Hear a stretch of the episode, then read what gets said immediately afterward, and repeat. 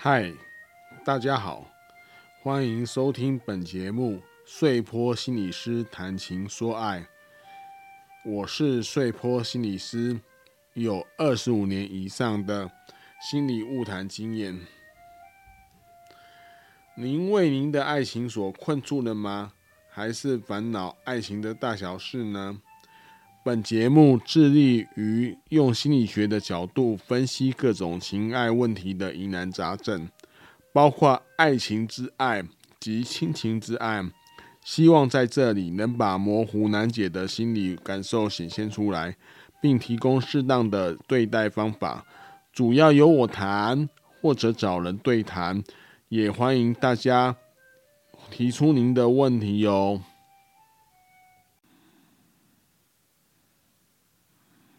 Hello，大家好。我们今天还是要回答几封关于恋爱的信件。我们从恋谈恋爱的信件来回答，顺便会谈到一些有关恋爱的心理学的知识，让网友呢，让听友呢，能够可以感觉到自己对恋爱心理学有更深一层的了解。好，那现在我们就回答一个。往那个听友的来信，他叫圆圆呐，他的笔名叫圆圆，他的我们的标题是下说男友爸约我一起吃饭，他是这样说的哈，我跟我男朋友在一起很久了，可是我还没学会跟他的家人相处，他爸爸多次邀约我跟他们吃饭，但是我却因为害怕紧张。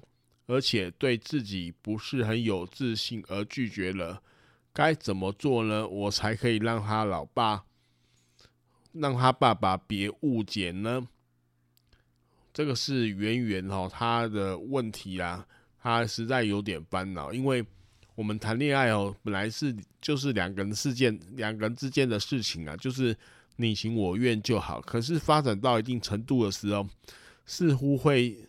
涉入双方的家了，比如说自己的爸爸妈妈会想看你的伴侣啊，然后伴侣的爸爸妈妈会想看你啊，那时候就会遇到这个问题。那这个问题它的后面呢，是有一个逻辑的，就是说结婚哈，就是说恋爱谈恋爱谈恋爱，如果你不结婚，就爱情长跑就好像停留在某一个阶段。那要经通常要经过结婚的仪式，才能迈入下一个阶段。那结婚的仪式就会牵涉到家人。我不知道哦，最近前一阵子哦，有一些流行那个结婚喜帖的一个事件，就是流水席的事件。他是要求说，结婚的宴会场所要在五星级饭店等等。但是我总觉得这个女孩子可能搞错了，因为结婚哦，如果大家有看结婚喜帖的话，你去看结婚喜帖的邀请人哦，都是自己跟伴侣的爸爸跟妈妈。其实它是一个毕业典礼啊，就是就某个程度来讲是一个毕业，就是把你送出家门的一个典礼。所以这是最后的晚餐呐。最后的一个宴会啦，所以这个主角是谁呢？当然是爸爸妈妈，并不是，并不是结婚的新郎跟新娘。新郎新娘顶多是要被祝福的对象，是要送出门的孩子而已啊。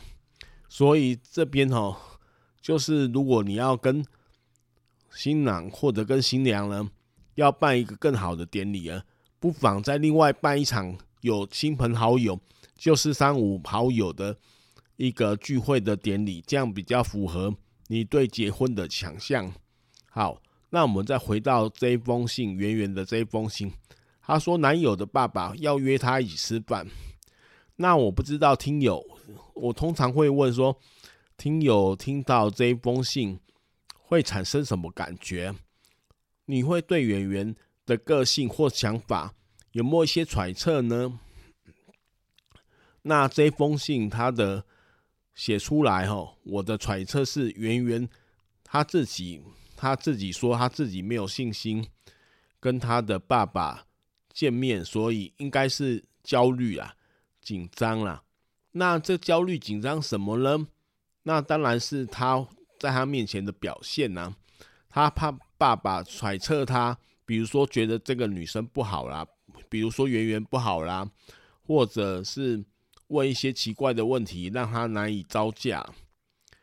所以呢，这个是一个很常见的过程，就是对方伴侣的长辈想要认识你，那想要认识你，其实某个程度。说白一点，就是要评估你啦，评估你的状态。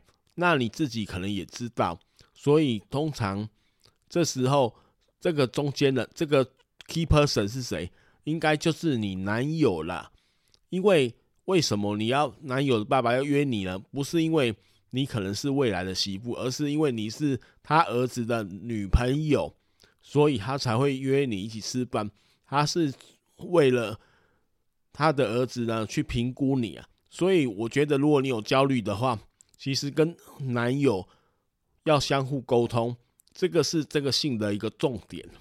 所以我们要这样回答这一封信呢，就是说，我们可以这样说啦，显然圆圆圆哈，你非常重视男友家人的感觉啦，生怕男友的爸爸对你印象不好。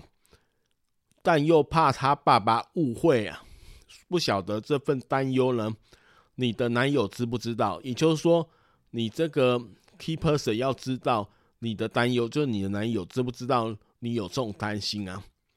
要知道和和男友家人沟通的最佳桥梁及当然人选就是你的男友，因此呢，开诚布公地向你的男友说明，并要求他。正视你的担忧，而非站在他的家人来说服你。也就是说，他从你的角度去 care，因为未来哦，新家庭是你们生，你是你们两人是生命共同体呀、是一起来经营这家的。所以他这这个这个长辈的摄入呢，就是一个他从原生家庭要走到新家庭的一个试探呢、啊。所以这时候你可以要求他正视你的担忧，看他有没有办跟你一起同甘共苦共苦啦。所以就请他探探家人的想法，想再想一个折中的场合，让你较比比较不会紧张害怕。比如说一起看场电影呢，不要吃饭，或者像说看一场电影呢，然后一场有趣的电影。然后去谈这个有趣的电影就好了，喝喝咖啡，相信我相信这个事情就会往正面的发展。但如果演员呢，你还是太过焦虑的时候，无法承受一丁点儿男友家人的询问及眼光的时候，那我就会建议你呢，来寻找咨商跟心理治疗来改善状况，因为这可能是你内在个人的一些一些情况。所表现出来的是不是有过度的担忧？因为担忧是正常的，就是一般人都会担忧，但你有没有过度的担忧？所以这里面就牵涉到你自己的成长的历史的事件。那这个事件要解决呢，就透过咨商跟心理治疗来讨论，会比较适当。好，这方向的解决问题的方向大概是这样子的。状况好，这是我们第一封信要回答的问题啊。哦，那我们现在进行第二封信。第二封信是一这个他没有署名啊，但是他就直接问说：“这是爱还是习惯？”哦，他是这样写的，他说：“我和我男朋友挂号学长交往快两年。”然后他一直对我很好，把我看得很重要，但我的家人却强力、极端反对，跟说我跟他没有未来可言。括号，因为他家吃素，我家人一直认为生活习惯上差异太大的时候，爆发点就会从那点开始。最近他去，最近他去当兵了。也快退伍了，顾家的他以家庭为己任，顾家是说顾他原生家庭的他，以家庭为己任，说退伍后呢，要再先回家工作一段时间，等经济稳一些，再考研究所。他还说要娶我，括号似乎说太早些就是就是了，括号以前总是在同一个环境下。现在分开生活，一个月见个几次面，虽然还还是虽然还是常常互说心事，打电话，他也常写信给我，但似乎只是单方面的在诉说自己的事，就是她觉得她男朋友单方面的在诉说她的事，有时候见面却陌生到不知道该聊些什么，点点点。感觉少了什么似的，这其实是重点、啊。哦，点点点，心有点空空的。我还爱他，但却也想分手。点点点，朋友大概会觉得我很神经吧。最近我在准备研究所，分与不分却让我一直很伤神，好烦。点点点，要怎么调试呢？有人有类似的想法过吗？问号，在一起久了是因为爱而向下走，还是因为习惯他存在身边的感觉？这个没有署名的署名的那个听友，他写这封信哦，应该是蛮典型的啊。就是很多人会感觉说，走了久走久了哈，好像就沉默了，就是对方我们就习惯对方了。到底也说不上是不是爱他，那而且他去当兵了，然后自己也想要去考研究所了，那这时候该怎么办？是要分呢，还是要继续下去呢？这边就是到了一个分歧点。那碎波心理师哦，在看这封信，当然有自己的想法，我还是要先问问各位听友，在读这封信的时候，有没有心中升起一些。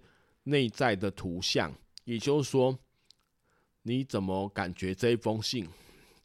那我在看这封信的时候，曾经我就联想到，曾经有一个朋友跟我讲，就是她的男朋友就像鸡肋一样。什么叫鸡肋？鸡肋鸡是那个 chicken 啊，鸡哈鸡肋。呃，食鸡肋有一个说法，就是食之无味，弃之可惜呀、啊。所以呢。到底不知道要在一起还是要分开呢？非常的为难。那我是觉得，爱情在有时候会经历这个时这个时候是正常的现象啦。不，呃，就是他可能有时候会变成鸡了，但并不是，并不代表说这段感情不值得走下去。这有几个原因可以供大家参考啦。第一个就是说。我曾经主张，哦，一个完整的爱情是有白天跟黑夜的，也这也是我现在一直主张的。如果大家有看，呃，以前就是前一阵子很有名的日剧叫《初恋》哦，就可以知道他描述的都是白天，也就是他怎么恋爱、爱上的这样的过程。他没有讲哦，恋爱之后的在一起之后是会发生什么事情。通常在一起之后，就两眼对望之后呢，就会开始发现对方跟我的不同跟相同的地方。这时候沟通就显得异常的重要，还有共识也显得异常的重要。因为有共识，一起努力打造彼此两人共同的经验，才会有在一起的感觉啦。那如果两个人一直背背靠背呢，去看外界的阻碍呢，去打破对克服对方的困难呢，当然会觉得好像不错，但是却没有正眼看过对方，所以我们说全世界都都祝福你们两个在一起的时候，真正的相处才会开始啊。这就那真正的相处开始了，就会发现有一些不一样的时候，那这时候该怎么办呢？应该是这样说啦哈。那我们看这个。这个没有署名的这封信也是这样子的的观点来想，就是说他呢，谈恋爱到了某个瓶颈点，然后他他也说，这个学长这个男朋友对她非常的好，但是他家人反对，这边就有一个冲突了。也就是说，他到底是要靠原生家庭派，还是要靠他自己内心的想法来经营这段的爱情？因为原生家庭派主张，吼，就是他的家人说分哪分哪，因为他全家都吃素，你们以后一定不看好，一定会会会有问题的。那他自己呢，却没有表示意见在这封信啊。但是我看起来，因为他们也在一起两年了，也就是说这两年，她也知道她的男朋友吃素，那他们有没有在这个议题上爆发过争吵呢？那是怎么解决呢？这就是一个很重要的参考指标。如果都可以很和谐的、和平的共处解决，那就可能他们未来的解决之道的某个起点就是在这个地方。所以不必然像原生家庭的兄弟姐妹或者爸爸妈妈反对那样极端反对，说不要跟他在一起。那因为这个，因为。我们为什么会 care 呢？因为我们都是从原生家庭来的。我们如果反对原生家庭家人的意见，心里总是会有一丝的不愉快的感觉，不被祝福的感觉，其实不好受啊。这是第一点，我要跟这个听友的来信，这个听友没有说明的听友所讲的，就是你要弄清楚在这一点上面，你的态度是如何啦。好，这个是第一点。那第二点，我们要看的是什么呢？我们要看的就是，因为基本上这个男生并没有犯错，他其实是对你很好，但是你会想分手，是不是习惯还是不爱他了？那就这一点呢，我要跟这个没有署名的这个听友讲了，很多爱情呢，虽然在在一起久了之后会沉默下去，但他的样子是会变的，并不是消失了。比如说，他变成跟家人一样。然后，然后他当然在军中讲了很多的事情。你觉得没有交集，没有交集，或者单方面的诉说，你就要跟他说明，跟他反映，让他知道你的心情，不是一直他当兵就一直找你讲话，然后你就一直听这样子。这个爱情的某个重要的东西，就是两个人之间的共识啊。两个人之间要有交谈啊，那只有单方面交谈，你听，你好像是为他好，当然这个就有点问题啊，所以这个才是你们这边的问题所在。所以我曾经有个理论哦，就当兵这个事情哦，就说因为以前有有一种说法叫做兵变，兵变就是因为以前当兵的时间比较久，是两年嘛，那有的人当两年兵的时候。男朋友都跑了，一个侯孝贤很有名的电影哦，《恋恋风尘》就在讲这个事情啊。那兵变就说当兵就变化了。那兵变之所以发生呢，并不是在那个恋情很久的恋人身上，呃，不是，并不是在恋情刚开始的恋人身上，反而常常发生在恋情很久的恋人身上。也那也就是说，你恋情在向上发展的时候。你这样如果去当兵呢，那每次的见面就会很珍惜，你就会用想在不在的时间用想念呢来替补这个爱情的情势的空间跟爱情的心思啊，这样反而不就有点像小别胜新婚的感觉。但是如果你是一个谈恋爱很久了，都很清楚了解了，那你兵变离开太远的时候，当然兵变的的。的那可能性就会大增，所以恋爱时长久并不保证情感的厚度啦。也就是说，你恋爱时间越长，并不保证你情感时间就是越丰厚，并不是这样子的。好，那再来就是因为男友并没有犯错，所以他告诉你他的未来的规划，因为他已经把你纳入他未来的规划当中，就是说他想要先回家。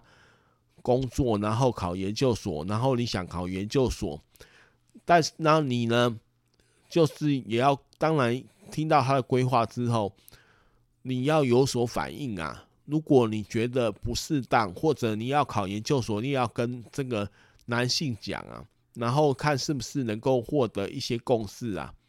在远距离的爱当中，吼，我发现呐，就是远距离的爱呢，如果两个人分隔两地了，就是相隔的时间不要超过半个月或者二十天呢，就是二十天一定要见一次面，这样比较像小别胜新婚。如果超过这时间呢，就比较不容易啊。而且呢，见面最好是临场性越高越好。也就是说，你用电话呢略逊于视讯，视讯又略逊于实体的见面啊，久了之后感情就容易淡掉，危机的风险就能容易产生。因为见面呢，其实是对感情之间的连接的灌溉啦，所以，所以呢，一个远距离的爱就是是要定时见面，而且频率呢。要蛮高的，你不要拖的什么几年之后再见面，这种感情的维系都非常的困难。尤其他去外地工作，比如像，比如像中国工作的时候，像这种都会出问，很容易就会出一些问题的。那如果你的目标一样，就是男朋友跟你讲的目标是跟你不一样的时候，那你的目标要考研究所，你要跟他讲。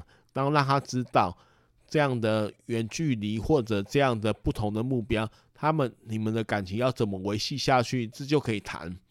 那谈的时候就可以互相交谈出一些自己可能或不可能的状况，然后看是这感情是不是维系得下去啊。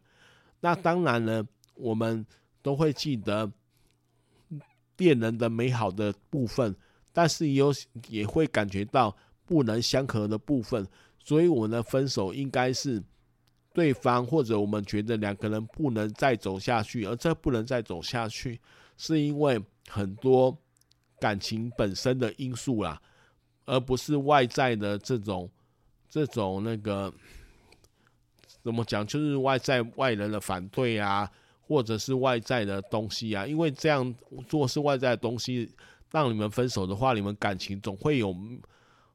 悬置就是没有完很完完整的分手的时候，常常会有一点后续的情节会再跑出来。这是穗波心理师要跟这个没有匿没有署名的来信的听友说的啦。好，那现在呢还有一些时间，我们再分析第三封信哦。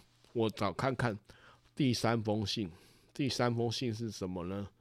我们来找看看，哦，第三封信是这样子，这个这也是这个一个叫做阿哲的来信啊，他的标题说：“这是师生恋吗？”他是这样说的，他说：“我有一个朋友呢，他跟某一个任课老师很要好。”不但一起逛街，一起吃饭，下课一起聊天，然后还去过我朋友家。但是那个老师已经结婚了，去问那个任课老师，他还当场生气。我朋友也不会告主动告诉我们这件事情，是我们自己发现的。这种现象正常吗？是俗称的师生恋吗？这是阿泽他的一个担心，他来问这个问题啦。像穗波心理师看到这一封信哈，其实我们常常都会想，其实这可能是阿泽自己本身的问题啊。他用朋友来代替他，然后发问，这是很常见的现象。但是我们不做这样的揣测啊，我们倒是从他写的这封信的内容去回答、去揣测这个状况。也就是阿伦这个朋友是一个成年人还是没有，不是成年人？因为这边可能会有法律的问题啊。如果他不是成年人，而跟某个成年人任课老师很好的话，发展情感关系的话，那这这个可能会有点问题啊。如果他们两个都是成年人，就是就没有关他们的事情。这是我要跟阿哲讲的第一点啊。那。第二点哦，他问这是不是师生恋？因为很明显的，他这样的描述其实是朝一个感情发展的描述来说明啊，所以我们会这样回答：这种现象呢，看起来令我们很担心，但是不知道实质的关系是什么，只有当事的两人可能比较清楚。我说可能是因为当事的两人不见得会想弄清楚，因为如果他的朋友是一个未成年人的话，然后又喜欢一个成年的科任老师，那科任老师又从这个学生当中也觉得他很可爱的话，他们两个谈恋爱就是会有一些可能会有一些法律的问题，那他们不想弄清楚，就不想要碰这个法律的问题，这是很有可能的。好。有时一段感情的开始呢，就是一种很要好的感觉啦，包括话说说话合得来，然后腻在一起，享受着当下两人在一起的时光，就像一场梦，但不会点破啦。一旦弄关系弄清楚之后，这个梦就会碎掉了。一般是这样子，或许老师的生气就是如此，就是。阿泽描述了这个可这个老师的生气，可能就是如此。这是纯属揣揣测，因为我们讲实质的关系，两个人才知道。爱情会发生在各种可能的关系上，这我们有讲过。师生恋也是一种形式。如果你关心你的朋友，担心他被这个老师伤害的话，要怎么做呢？唯一的方，因为是阿哲来信嘛，所以应该是他想帮他的朋友。所以以阿哲的立场，你唯一的方法是先了解他在想什么啦，接纳他的各种想法。我说接纳各种想法，包括非道德的想法哦，各种不要以道德判断，就是纯粹就接纳他的各种想法及决定。但提醒不是说服哦。是提醒哦，他现实可能的情况，然后不论发生什么事情的时候，全力支持你这个朋友。这样的话，这个这个这个经验才可能会转向比较好的结果啦。所以波西里斯是这样感觉到啦。所以这是我们对第三封信的解析跟回答。希望阿泽吼。身为朋友的阿神，虽然这不关你的事，但是你如果要帮他的话，你可能就是接纳他，然后接纳他的各种想法你决定，但提醒他现实可能状况，然后不论发生什么事呢，要全力支持你的朋友，这才是对他有帮助的部分。那今天我们回答这三封信就差不多时间了，那我们今天就停在这里，那我们。下次见，拜拜。